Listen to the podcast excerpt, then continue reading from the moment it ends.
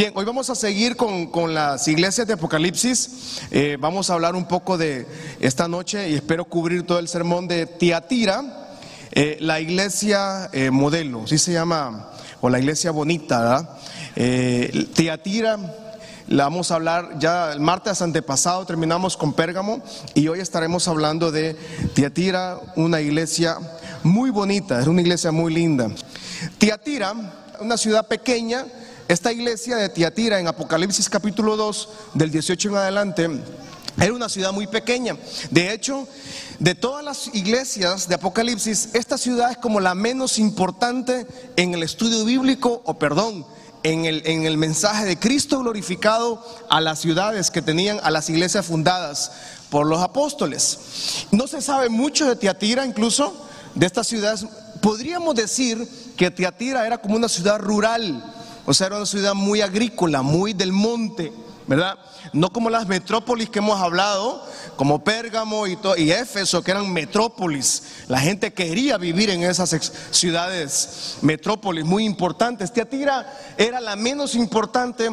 Sin embargo, en, las, en, el mensaje de Cristo glorificado a todas las iglesias de Apocalipsis, la carta más larga es a la iglesia de Tiatira. Y ya lo vamos a ver por qué. Pues, a las demás, a las demás iglesias el mensaje fue corto, pero a Tiatira le mandó una carta muy grande, muy extensa. Y era una ciudad pequeña, de, incluso los cristianos de la iglesia de Tiatira, la iglesia de, de esta ciudad pequeña, no tenían persecución, o sea, ellos no tenían eh, el temor de lo que los iban a asesinar por ser cristianos, no tenían temor de que los iban a matar, no había persecución contra la iglesia.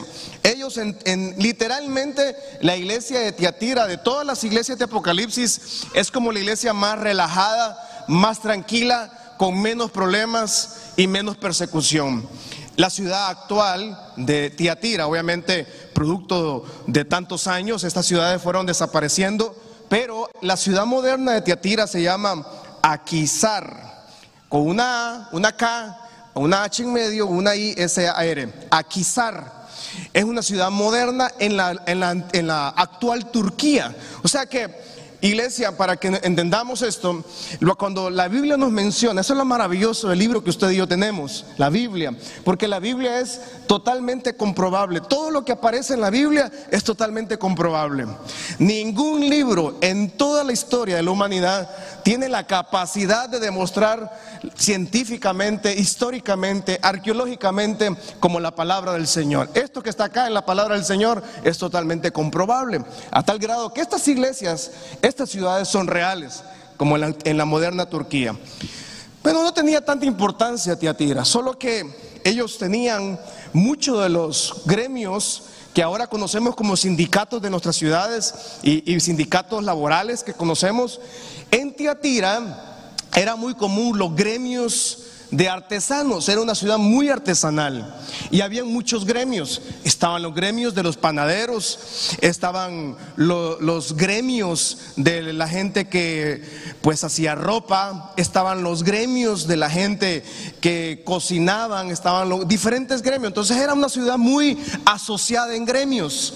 Mucho de lo que conocemos hoy como sindicatos fueron gestionados en la antigua Tiatira. Eran ciudades que la gente se, asociaba, entonces estaban todos los albañiles, tenían su gremio. Estaban todos los eh, que tenían transporte público, era su gremio. Estaba el gremio de los ganaderos, el gremio de los que eran arquitectos, el gremio de los ingenieros, médicos, todo eran gremios. Estaban asociados en gremios. Y esto era una desventaja para esta pequeña iglesia. Bueno, esta ciudad artesanal.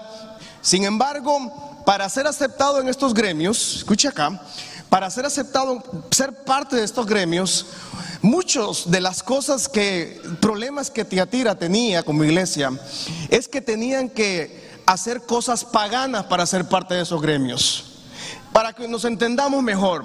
Es como que alguien me diga, pastores, que fíjese que para en mi trabajo me obligan en reuniones de trabajo a tomar alcohol.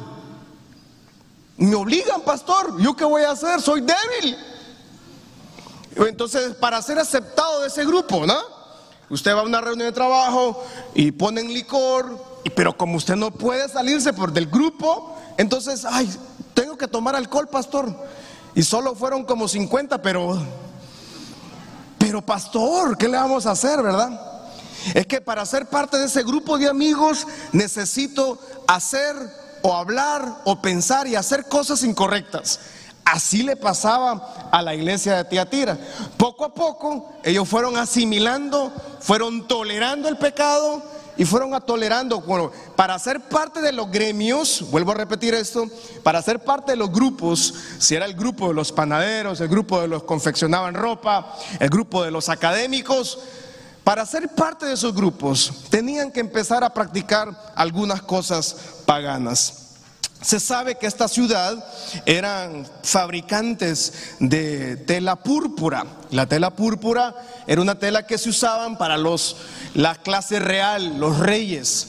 Sí, y recordamos que en Hechos capítulo 16, versículo 11 al 15, encontramos una señora, eh, doña Lidia, dice que entonces una mujer llamada doña Lidia, vendedora de púrpura de la ciudad de Tiatira, que adoraba a Dios estaba oyendo. Y el Señor abrió el corazón de ella para que estuviese atenta a lo que Pablo decía. Versículo 15. Y dice, y que y cuando fue bautizada y su familia nos rogó diciendo, si habéis juzgado que yo sea fiel al Señor, por favor entren a mi casa, quédense en mi casa, y nos obligó, dice, a quedarnos. Versículo 16. Aconteció que mientras íbamos a la oración nos salió al encuentro una muchacha. Bueno, esto no, esto es parte de otra, de la historia en, en Filipo, de que el apóstol Pablo se encuentra con tres personas nuevas del Evangelio. Pero doña Lidia dice que era una empresaria, era una señora que tenía mucho billete, una doña que manejaba las varas, mucho dinero. Dice que esta señora era comerciante de tela púrpura. Ella traía desde Tiatira, dice que era oriunda. En el versículo 14 nos dice que ella venía desde Tiatira y acá se había cimentado. Pero ella era una señora de mucho dinero. Entonces, algunos historiadores dicen que realmente quien llevó el evangelio a Tiatira fue, fue la hermana Lidia porque fue la primera que se convirtió al Señor. Fue la primera que escuchó el Evangelio y ella se convierte, dice que se convierte, se bautiza en el Señor. Ella regresa a Tiatira porque era una mujer de comercio, tenía mucho dinero y ella comenzó a llevar el Evangelio. Posiblemente doña Lidia fue de las fundadoras, no, se está seguro, pero yo asumo que fue de las fundadoras de esta pequeña iglesia, porque un hombre y una mujer que recibe el poder de Dios algo que sucede en nosotros es que nosotros no nos podemos quedar callados con lo que Dios ha hecho en nosotros. Ah, no me escucharon, parece. Cuando usted y yo venimos al Señor, algo que sucede en el cristiano, en el evangélico, en el hijo y la hija del Señor, es que nosotros no nos podemos quedar callados de todo lo bueno y lo grande que ha sido el Señor. ¿Con quién Dios ha sido bueno? Vamos a ver acá. ¿Con quién Dios ha sido grande? ¿A quién Dios le ha hecho un milagro? ¿A quién Dios le ha dado provisión? Entonces, el Hijo del Señor, la hija del Señor, nosotros siempre queremos contar lo que Dios ha hecho, ¿sí o no? Y ahora que estamos en el mundo virtual, redes sociales, más aún, ¿verdad? Todo el mundo quiere decir lo que Dios ha hecho. Entonces yo asumo que doña Lidia fue el poder del Evangelio que ella recibe a través de la unción del apóstol Pablo. Ella se moviliza y en su, en su comercio, en lo que ella vendía, me imagino, porque ella tenía contactos con reyes, ella tenía contactos con, con, la, con, la, con la, gente de, Roma, del gobierno, de los, del ejército romano, y ella confeccionaba la púrpura, que era una tela que la usaba la gente real. O sea, eh, era, una tela carísima, era como quien andaba un traje de lino tal vez, pensó una tela cara de lino, no sé no usamos mucho lino, porque el lino es muy caliente, pues, pero, pero una tela cara. No sé de telas yo, ¿verdad? Pero es una tela que no era cualquiera que la andaba. Entonces, eso me dice que esta señora, sus contactos comerciales, era de gente de mucho dinero. Pero el poder de, Dios llegó a ella. Y cuando el poder de Dios llega a ella, ella habla de lo que Dios había hecho. Amada iglesia, todavía nosotros tenemos chance de seguir hablando de lo que Dios ha sido bueno con nosotros. Este año usted todavía puede predicar la palabra del Señor. Vuelvo a preguntar, quiero preguntar, perdón. ¿Usted ha predicado este año, hermanos? Usted dice, no, pastor, es que yo no, yo no soy predicador como usted allá arriba. Pues, eh, no, pero no es necesario estar acá. Pero podemos hacerlo en un simple estado de WhatsApp. ¿Sí o no? Usted puede hacerlo en un simple estado de Facebook, un, simple estado de tanta red social que hay ahora, o una llamada, o, usted le da miedo, le da pena subir algo, pues súbale la música cristiana por lo menos, pues. Aunque le tiren piedras ahí, pero haga algo, pues. Nosotros tenemos todavía la responsabilidad de seguir predicando el poderoso evangelio del Señor. Esta ciudad tenía algunos, usted solamente tenía dos centros de adoración, uno al, dios Apolo y otro a la diosa Artemisa o la diosa Diana para los romanos. Entonces no era, no era una ciudad importante, era una ciudad pequeña. No quisiera decir un nombre de, Honduras, pero usted puede imaginarse una ciudad pequeña de, Honduras, aquí cercana a San Pedro Sula, porque en Honduras tenemos dos ciudades que son las comercialmente muy grandes, ¿verdad? Como, como San Pedro Sula y como Tegucigalpa. Eh, y creo que en un tercer nivel estará Ceiba, creo por ahí. Pero eh, eran ciudades no como San Pedro, como Tegucigalpa, para que ponerle un contexto eh, del día de hoy. Apocalipsis capítulo 2, versículo 18, dice la palabra del Señor. Y escribe al ángel de la iglesia en Tiatira, el Hijo de Dios, dice, Oiga bien esto. El Hijo de Dios, tres cosas se, se autodefine entonces. Jesucristo glorificado, Él especifica quién es Él en tres grandes áreas. Número uno dice, yo soy el Hijo de Dios. Número dos, el que tiene ojos como llama de fuego. Y dice, y tengo pies semejante al bronce bruñido. Dice, esto. Entonces, tres cosas dice Cristo glorificado. Recuerde que Jesús, ya en, en, la diestra del Padre, escribe esta, le manda estas cartas a Juan para que se las mande a las iglesias. Cristo glorificado, no el Cristo, el que está acá, el que estuvo en la tierra con ellos, no, ese Cristo glorificado. Le escribe esa carta y le dice a Juan tres cosas. Yo le dice, soy el Hijo de Dios.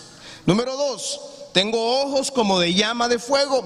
Número tres, tengo pies de bronce bruñido. Lo número uno, y, y esto es lo que colapsa de todas las religiones del mundo, esto es lo que hace colapsar a todo mundo.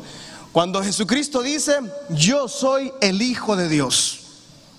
Ahí, esa es la gran diferencia, amada iglesia, hermanos que me ven por, por las redes sociales, me escuchan por la radio y en su momento seguramente lo va a volver a escuchar.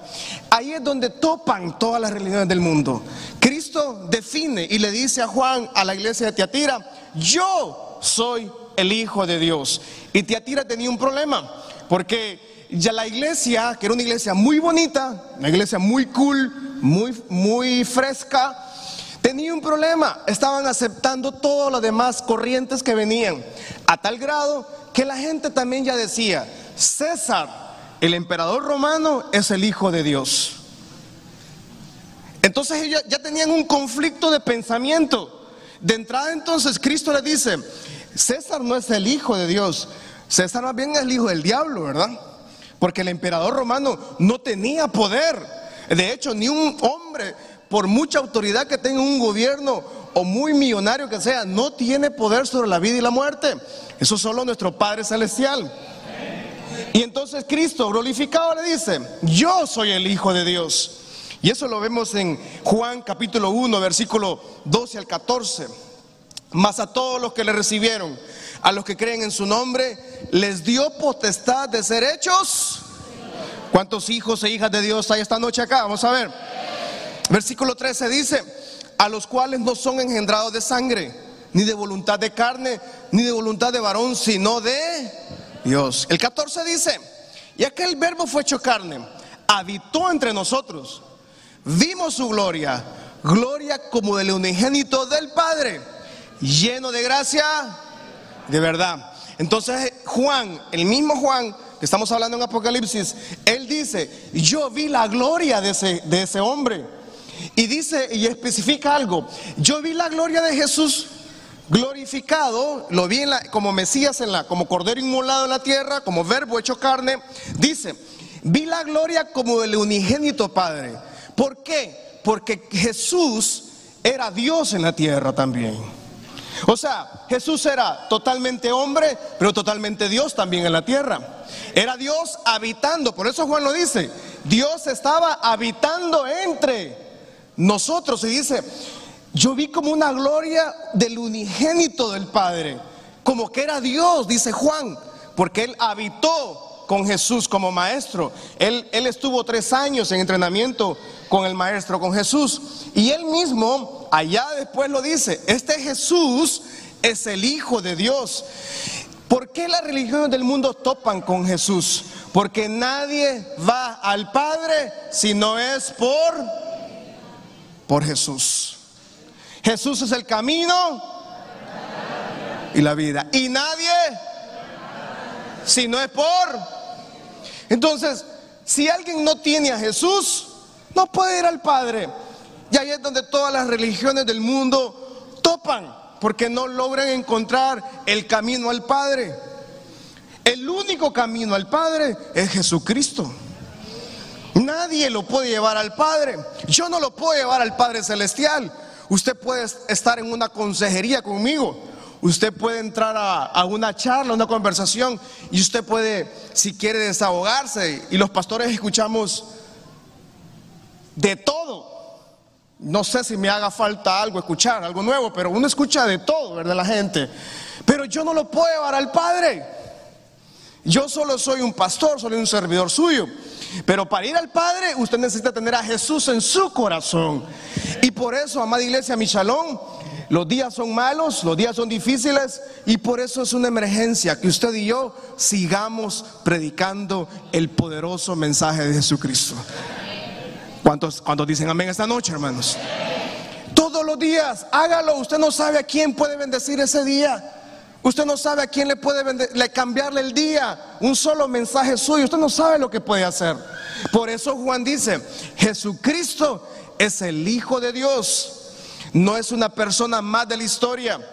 Todos los demás profetas de todas las religiones del mundo, sus huesos están dos, tres metros bajo tierras todos los grandes líderes mundiales, todos los líderes de las religiones del mundo, la que usted me quiera mencionar, todos los referentes o fundadores de esas religiones, todos sus huesos están acá en la tierra.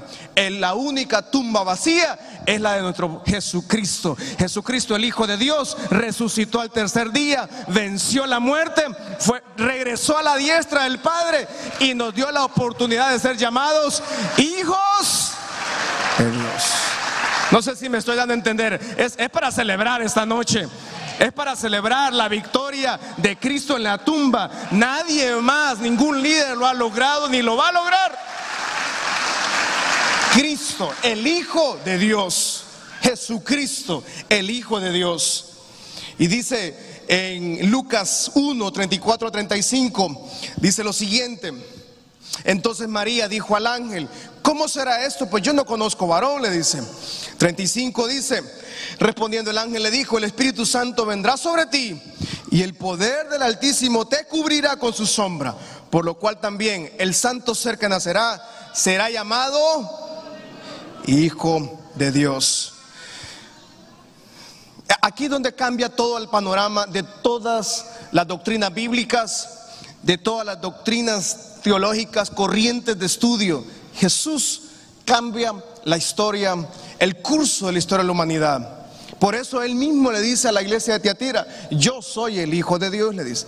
Número dos, tengo ojos como llamas de fuego. Efesios 5.3, rápidamente, porque Cristo glorificado le dice, yo soy el Hijo de Dios, tengo ojos como llamas de fuego y tengo pies con bronce bruñido. Dice Efesios 5:13, mas todas las cosas cuando son puestas en evidencia por la luz son hechas manifiesta. Quiero que leamos la última parte todos, por favor. Uno, dos, tres. Porque la luz es lo que manifiesta todo. O sea, cuando venimos a Cristo, venimos a la luz. Fuimos trasladados del reino de las tinieblas a la luz admirable. Y cuando venimos a la luz, escuche esto, amada iglesia, cuando venimos a Cristo, sucede que en la luz se manifiesta todo lo que somos. Mientras estábamos en tinieblas, nuestra familia estaba destruida, nuestra vida personal privada era un desastre, nuestra vida familiar estaba en ruina, ruina financiera, ruina económica, eh, sin principios, sin valores, bajo amenazas, bajo insultos, bajo humillaciones, bajo abuso, una, una vida totalmente destruida.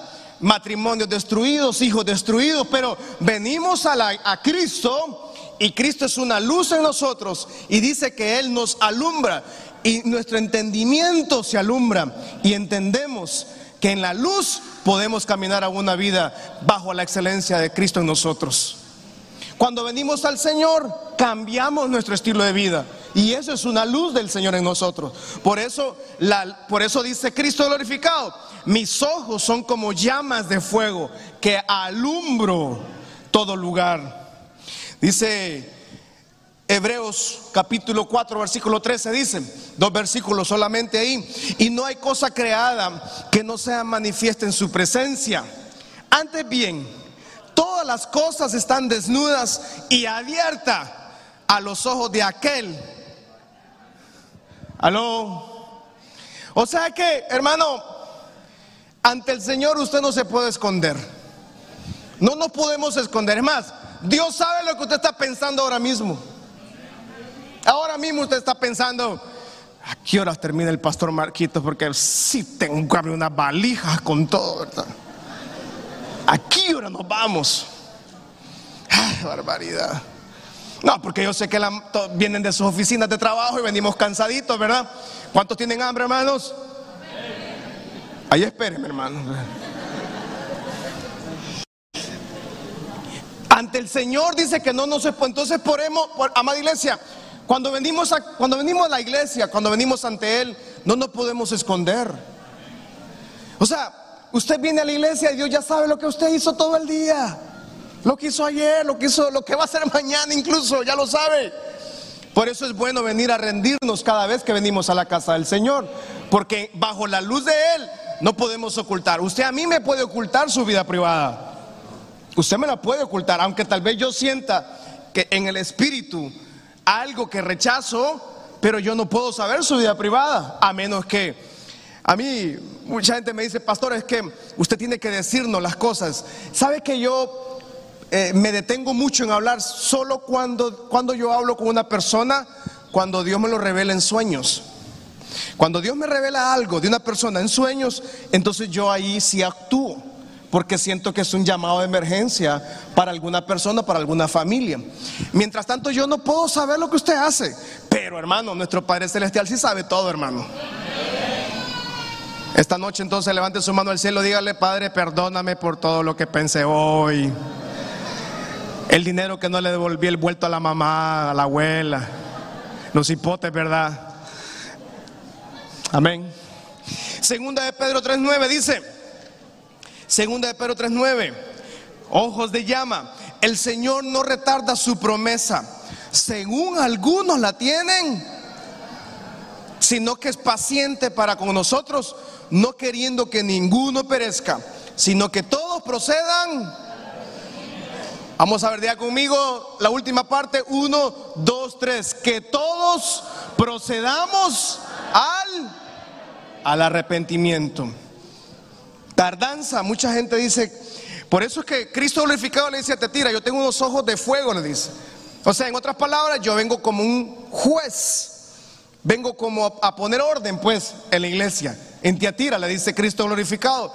No viene como un Mesías, como un cordero inmolado, como un corderito que va a ser sacrificado, sino que cuando Él dice, yo vengo como un juez, vengo a tomar orden en la iglesia de ustedes por los pecados que tenían. En otras palabras, Dios le estaba dando tiempo a la iglesia de Tiatira de arrepentirse. En otras palabras, amada iglesia Michalón, Dios nos está dando tiempo a todos nosotros para que vengamos al arrepentimiento genuino. Dice amén esta noche. Luego le dice el versículo 19, Apocalipsis 2, 19 dice, y bronce bruñido por tiempo significa autoridad. Es un bronce bien eh, pies de bronce, o sea, el bronce bruñido bien pulido, significa autoridad, como un juez que se para en una ciudad a poner orden. Entonces Cristo glorificado dice, yo soy el Hijo de Dios, número dos, tengo ojos como llama de fuego. Y número tres, vengo en mis pies con bronce bruñido. Y le dice el versículo 19, por eso es que Tiatira es una iglesia muy bonita. Hubiera sido lindo ser parte de esa iglesia. Mire lo que eres la iglesia. Dice, Tiatira, yo conozco tus obras, amor, fe, servicio, tu paciencia. Y que tus obras postreras son más que las primeras. O sea, esta iglesia, hermano, tenía buenas obras, tenía una iglesia con mucho amor, con mucha fe, servicio, eran gente servicial, tenían paciencia. Y dice que las obras de ellos eran mejores, o sea que estos cristianos de la iglesia de Teatira no eran una iglesia, no, no se habían estancados, o sea, ellos iban de victoria en victoria, llegaron a un nivel, pasaron a otro nivel y ahí iban. Era una iglesia muy bonita, por eso Cristo glorificado le dice, conozco tus obras, que, que eras, tienes mucho amor, mucha fe, mucho servicio y tu paciencia. Sin embargo, le dice, todo eso está muy bonito, todo lo que ustedes tienen. Amor en una iglesia, mucha gente dice, ay, es que las iglesias evangélicas tienen falta de amor, dice la gente. Es que, amados, miren, nosotros como pastores y como la iglesia en general, nosotros amamos a la gente. Amamos al pecador, pero no podemos amar el pecado que opera en ellos. Aló. usted me dice, no, pastor, es que fíjese que ah, yo, yo, a mí me gusta robar carros, pastor. Le voy a robar el suyo también de paso. Y, y deme chance de estar en la iglesia y ser líder. Hermano, yo le voy a decir, hermano, no, mira, arrepiéntase porque me va a dejar sin carro los hermanos. Va a venir al parqueo solo a vigilar su carro, hermano. No, pastor, es que fíjese que a mí me dicen el asesino. ¿Por qué? Es que mato gente, fíjese. Deme chance de estar aquí en la iglesia y cantar y predicar con usted al lado. No, hombre, a mí me da, a mí un día de eso, ¿verdad? No puedo. Fíjense que hace muchos años yo fui a predicar un congreso y, y, había un conferencista que me dijeron al final, lleve al conferencista de regreso al hotel, me dijeron a mí. La iglesia no tenía transporte, entonces a mí me tocó traer de regreso al conferencista. Ah, está bien, vámonos, con gusto, yo lo llevo. Un problema es conocer al hermano, ¿verdad? Un hermano muy sencillo, muy humilde. Pero resulta que en el carro, yo voy manejando el carro y voy con otro amigo en la iglesia y, le preguntamos, hermano, y cuéntenos su testimonio, hermano. Qué lindo el Señor, ¿verdad? Cómo venimos a Cristo. Cómo Cristo nos transforma, ¿verdad? Qué glorioso. Con música cristiana y uno día alabando al Señor. Tu fidelidad y el hermano dice, sí, le puedo contar mi testimonio. La verdad es que yo era de los Zetas, dice. En México, dice. Y yo maté mucha gente, dice. Sobre todo jóvenes cristianos mataba, dice.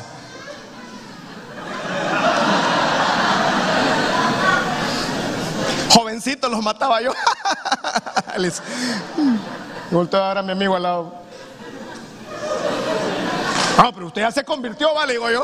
sí, ya me convertí, dice yo, ya olvidé todo eso. Pero vieran qué sanguinario era yo. Dice, no, no, no, ya, no, me siga contando el, testimonio. Y, le digo yo, ¿y usted cómo es que anda predicando ahora? Y la gente lo conoce, usted, sí, sí me conocen. Y, me dice a mí, ¿y sabe qué, pastor? Me, me gustaría ir a predicar a su iglesia. Me dice, ay, hermano, ahí estoy todavía pendiente de mandar la invitación, ¿verdad? Eh, no es que lo menosprecio al hermano, pero hermano, que, fregado que en una de esas le quiera, le quiera dar guillotina al pastor también, ¿verdad?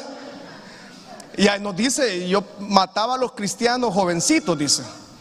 Así, varones. y, yo, en esos años estaba más delgado, ¿verdad? Y mi amigo también estaba delgado. Y así flaquitos también los mato, dice. No, le digo, yo soy gordo, hermano, por, por fuera, de verdad, voy a, engordar, le dije en eso a ellos. O sea, y, entonces no confundamos, ay, es que falta de amor en la iglesia, es que no me aman. Hermano, yo no puedo amar el pecado a la gente.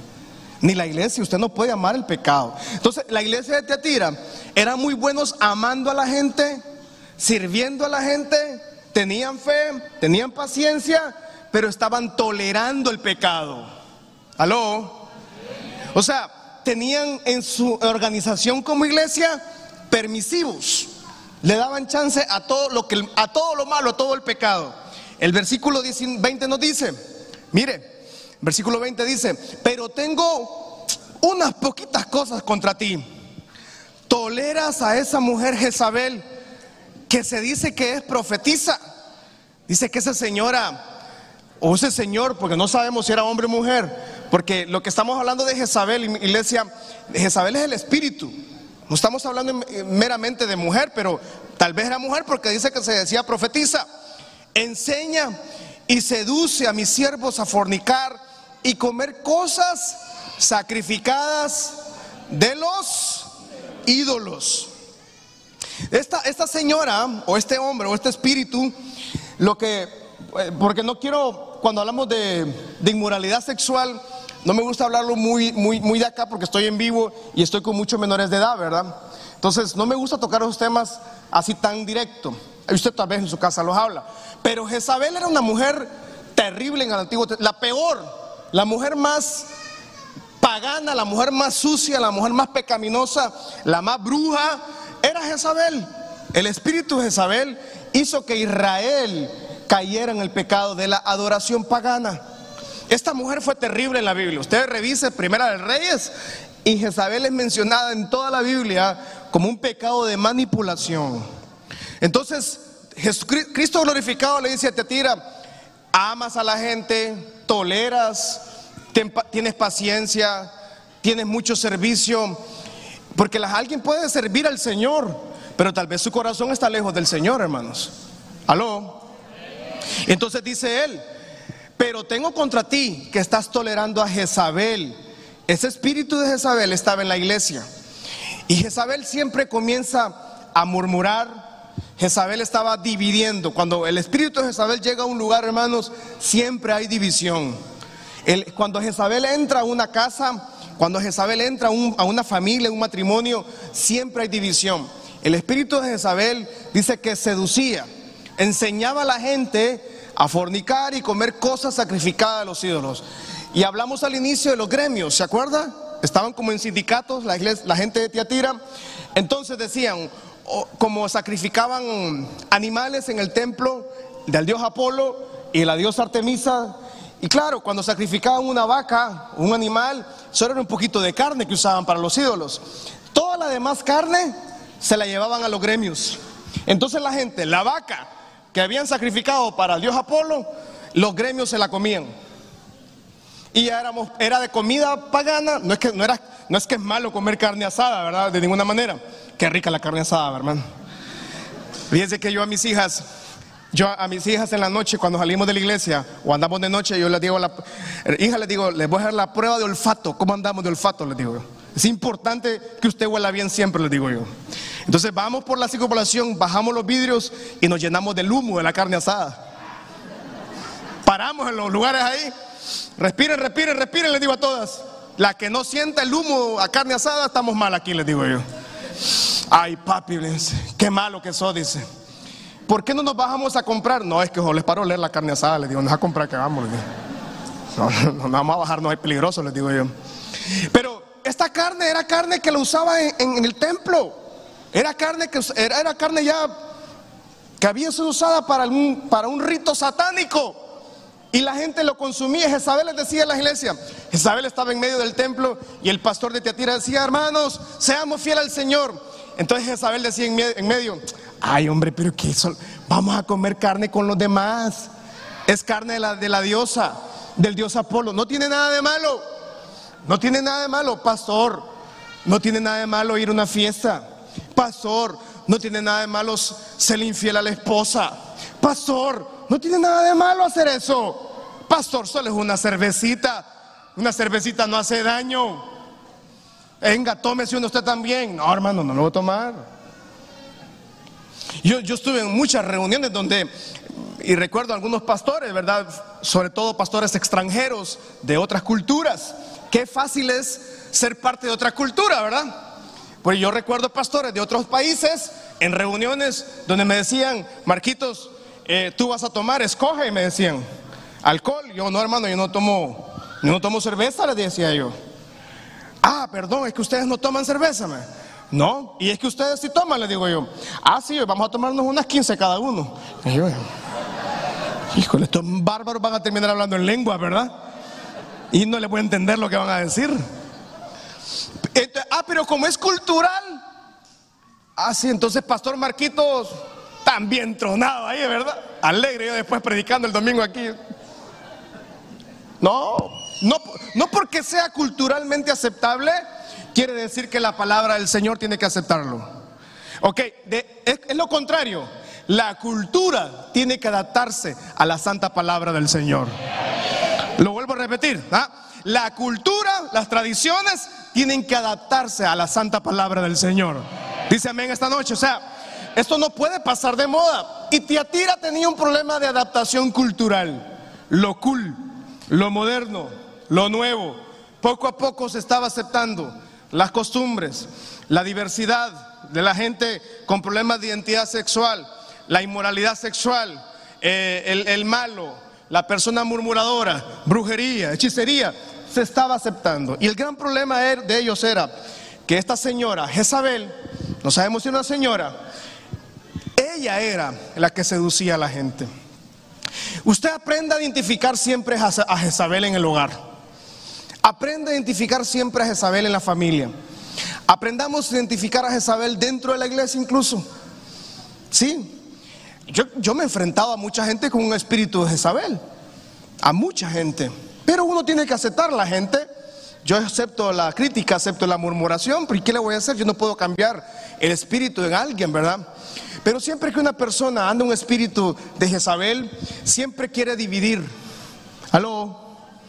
Siempre el espíritu de Jezabel quiere dividir, y restar en una familia, en un matrimonio, y seduce a la gente a aceptar lo que antes decíamos que era malo, pero entonces ahora hay que aceptarlo porque es bueno. Es que, es que ahora es popular, pastor. Es que, pastor, a los niños hay que permitirles esto. Es que, pastor, a los jovencitos hay que permitirles esto. Poco a poco hay que permitirles porque, pastor, si no, los muchachos se van a ir de la iglesia. La gente se va a ir de la iglesia. Pastor, no, no, no nos regañe. No predique eso. A mucha gente me lo ha dicho a mí. No predique de eso, me han dicho. No predique esa palabra. A mí me lo han dicho. Y me han dicho, si usted no cambia su mensaje, me voy de la iglesia. Y yo le digo, hermano, pues ni modo, Yo no quiero que se vaya. Al menos váyase a una buena iglesia, le digo, ¿ya? Le recomiendo algunas ahí, pero la gente quiere, siempre que Jezabel llega a un lugar, quiere traer división, quiere traer ruina. Por eso Teatira tenía un grave problema. Era una iglesia bonita, una iglesia muy modelo, una iglesia muy cool, muy fresa, buenas sillas, buen parqueo, buen templo, buena música. Tenían todo, pero en medio del templo, el espíritu de Jezabel, la inmoralidad sexual, estaba intrínsecamente ligada al liderazgo de Tiatira. Habían aceptado el pecado y lo estaban tolerando y lo estaban dejando que creciera dentro de la iglesia. Jezabel siempre va a hacer que usted se vaya de la iglesia. Aló. Jezabel le va a estorbar que usted venga a la iglesia. A Jezabel le va a estorbar que usted sirva al Señor. A Jezabel le va a estorbar que usted crezca en el Señor. A Jezabel le va a estorbar que usted prospere. A Jezabel le va a estorbar verlo feliz en su familia, en su matrimonio. Cuando Jezabel se casó con el rey Acab, llegó la ruina a Israel. El peor rey de la historia de Israel fue Acab. Recuerde que Israel se dividió en dos reinos, el reino del sur, el reino del norte. Y el reino del norte, Israel, fue la peor nación. Se llevó la peor parte. ¿Por qué? Porque una mujer con el espíritu de Jezabel, llegó ahí. Hombres que están acá, nunca acepte a una, una, mujer que se le acerque a usted con un espíritu de Jezabel. Ni un hombre dijo amén. Sí, o sea, si usted es un hombre, usted está casado, hermano, usted no deje que, ay, qué guapo que te ves. No, no, usted no es guapo, usted es feo. No, usted no se la crea. Usted no se cree, anda creyendo que le están diciendo que, ay, qué guapo. Sí, pastor, qué guapo. Mire, cómo se le ven los músculos. Va, no, no, hermano, no, no. No, déjese. No acepte. O lo mismo en el hogar. No deje que alguien llegue y traiga basura de afuera y llene su casa. Terminamos con el, 21 en adelante. Logré terminar, gracias a Dios. ¿Hemos aprendido esta noche? Sí, ok, perfecto. Pero misericordioso, la misericordia del Señor es maravillosa, es eterna. La misericordia del Señor es permanece en el tiempo. Quiero que leamos ahí el libro de Apocalipsis 2:21 dice, "Pero yo le he dado tiempo para que se arrepienta, pero no quiere arrepentirse de su y fornicación no es como meramente, el, sí es el acto inmoral obviamente, pero fornicación tiene que ver siempre con la falta de lealtad y la falta de fidelidad. Siempre. Siempre que hablamos de adulterio o, de fornicación, es un tema muy complicado porque las familias, cuando llega eso al hogar, las familias se destruyen. Yo siempre que caso a los muchachos, en los matrimonios que voy a casar, siempre trato de hablar con los matrimonios antes. Y les enseño eso porque tienen que rechazar el espíritu de adulterio en el hogar. No pueden llegar a un matrimonio y arruinarse la vida cuando dejan que entre Jezabel con un espíritu de adulterio, de fornicación a los hogares. Porque destruye las familias, literalmente. Ustedes no tienen idea. Bueno, sí, tal vez algunos tienen la idea porque tal vez les tocó cruzar estos valles. Pero el adulterio es un demonio que marca generaciones, literalmente. Literalmente, arrasa con los hijos, arrasa con toda la generación de una familia. Por eso no podemos permitir que el adulterio o fornicación siempre está ligado a la inmoralidad sexual, pero todo lo que es falta de lealtad, falta de fidelidad al Señor, al servicio a la iglesia, al servicio a la casa del Señor, fidelidad al congregarnos en la casa del Señor. Y le felicito que usted ha sido una iglesia fiel. ¿Sí? ¿Cuántos hemos estado aquí congregándonos a pesar de todo, hermanos? ¿Sí verdad? Eso, es maravilloso, tener una iglesia como esta, que es una iglesia fiel al Señor. Pero dice, le dice Cristo glorificado a, la iglesia de Teatira, y terminamos con esto, le dice, yo te doy tiempo para que se arrepienta. Le he dado tiempo, pero no quiere. Y considero yo que, considero yo que Dios nos entrega libertad a nosotros y nos entrega tiempo. Si algo es valioso en la vida es tiempo. Y Dios nos ha entregado un tiempo extra, pienso yo. Alguien dice, pastor, pero yo no ocupo misericordia. Es, no. Y tal vez fíjese que alguna gente prospera, se compró un carro, invirtió en negocio, le está yendo bien. Entonces aparentemente todo está cool ahí, todo está muy bien. Pero fíjese que no es eso. Lo que está sucediendo es que la misericordia del Señor todavía le está dando tiempo que se arrepientan. Aló. O sea, no, es que la gente dice, no, es que a mí me va bien sin el Señor. Es que no lo necesito. O incluso mucha gente está en pecado, está en adulterio, está en fornicación, está en alcoholismo, está en drogadicción, en adicciones a las drogas y, y, hace una cantidad de cosas, negocios ilícitos y aparentemente le va bien. Hermano, pero todo lo que inicia mal, todo lo ilícito, todo lo ilegal termina mal. Y por eso Cristo le dice a la gente de Tiatira, yo les estoy dando tiempo que se arrepientan. ¿A cuántos de nosotros Dios nos dio tiempo extra para arrepentirnos? Y gracias a eso es que venimos a los pies de Él antes de que fuera tarde. ¿Cuántos pueden decir esta noche realmente que Dios a mí me dio tiempo extra para venir a arrepentirme de a Él? Y pareciera que todo va bien.